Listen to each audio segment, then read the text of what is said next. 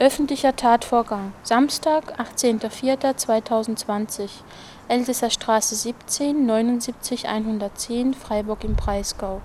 Am Samstag, den 18.04.2020 in der Elsässer Straße 17 79 in Freiburg erlebte ich beim Einkauf im Lidl folgenden Fall: Zu Beginn meines Einkaufes wollte ich einen Einkaufswagen aus der Sammelstelle entnehmen. Leider blockierte ein Mann zusammen mit einer jüngeren Dame von der sich später herausstellte, dass es seine Tochter war, die Sammelstelle. Es war mir nicht möglich, den Einkaufswagen zu entnehmen. Ich fragte mehrmals, ob ich bitte durch darf. Es folgte keine Reaktion. Anstatt den Zugang für mich frei zu machen, wurde ich plötzlich von dem Mann rassistisch und sexistisch angegriffen. Du fette Sau, passt wohl nicht durch. Friss weniger. Ich sagte, was das soll. Ich rufe die Polizei. Und ich zeige dich an. Beide sagten, Deutschland ist nicht mehr Deutschland. Was erlaubt ihr euch noch? Ich war perplex und fragte erschrocken, was das soll. Habe mich gefürchtet und gebeten, er soll mich in Ruhe lassen. Beide wurden aber immer aggressiver. Und der Mann näherte sich immer mehr. Ich sagte mehrmals, dass er weggehen soll und wehrte mich verbal.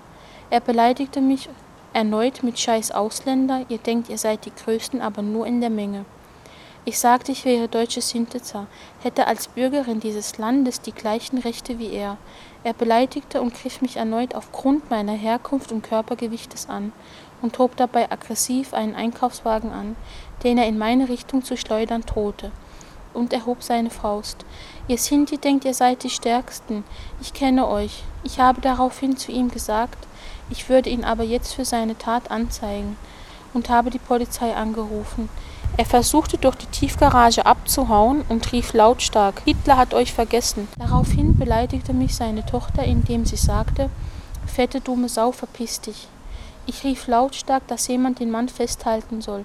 Die Polizei sei im Anmarsch. Die Polizei war rechtzeitig da. Die befragten umgehend den Tatverdächtigen in der Tiefgarage des Lidl. Ich bekam daher davon nichts mit und konnte mich gegen seine falschen Aussagen auch nicht wehren. Nachdem ich darauf aufmerksam gemacht habe, dass ich nach der Polizei rief, wurde ich befragt, war aber durch die Aufregung und den Schock des Zwischenfalls nicht in der Lage dazu. Eine Polizistin fragte mich, ob sie einen Rettungswagen rufen soll. Das lehnte ich aber aus Scham ab. Alle mir wichtig erscheinenden Details, allem voran den gegen mich gerichteten Rassismus, konnte ich aufgrund der Aufregung in diesem Moment nicht wiedergeben. Meine Begleiter, versuchten ergänzend zu schildern, dass sie als Zeugen alles mitbekommen hatten. Ein Polizist fragte mich, ob ich Anzeige erstatten will, belehrte mich aber gleichzeitig, dass der Fall mit an Sicherheit grenzender Wahrscheinlichkeit eingestellt wird, weil Aussage gegen Aussage steht.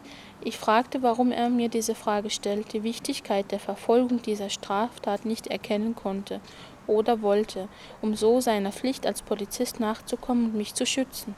Schließlich war es eine rassistisch motivierte Gewalttat in Form von versuchter Körperverletzung, Beleidigung und Diskriminierung, aufgrund meiner Herkunft als deutsche Sintetzer wiederholt erfahren musste. Ich fragte, ob sie mich als weiße Deutsche ernst genommen hätten. Daraufhin schüchterte mich ein anderer Polizist ein, indem er entgegnete, halten Sie den Mund, Sie haben doch gerade so posaunt, dass Sie Deutsche sind. Ich fühlte mich nicht ernst genommen, weder als Bürgerin noch als Frau oder als Sintetzer. Ich muss in Anbetracht der Drohung des Täters auch zukünftige Angriffe befürchten. Die Verfolgung und Vernichtung von geschätzt 500.000 Sinti und Roma im Nationalsozialismus und heute vermehrt auftretende rassistische Taten, zuletzt in Hanau, davor in Halle, liegt es in der Verantwortung gerade den von Rassismus betroffenen Menschen, zu denen die Sinti und Roma gehören, zu ihrem Recht zu verhelfen. Der Antiziganismus gefährdet nicht nur Sinti und Roma, sondern verstößt auch gegen unsere demokratische freiheitlichen Grundwerte und ist gegen den Rechtsstaat. Eine anerkannte autochthone Minderheit wie der Sinti den Schutz von rassistischen Übergriffen zu gewährleisten, ist zudem gesetzlich festgehalten.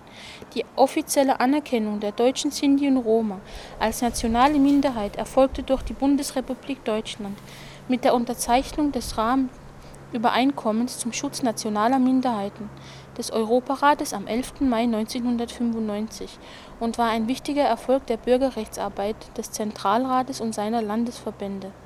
Neben dem Internationalen Pakt über bürgerliche, bürgerliche und politische Rechte und den Europäischen Charta der Regional- oder Minderheitensprachen stellt Das Rahmenübereinkommen zum Schutz nationaler Minderheiten die Richtschnur für die erforderliche Umsetzung des Minderheitenschutzes in Deutschland dar. Mit seiner Unterzeichnung verpflichtete sich die Bundesregierung, die Bedingungen zu fördern, die es Angehörigen nationaler Minderheiten ermöglicht, ihre Kultur zu pflegen und weiterzuentwickeln und die wesentlichen Bestandteile ihrer Identität, nämlich ihre Religion, ihre Sprache, ihre Traditionen und ihr kulturelles Erbe zu bewahren.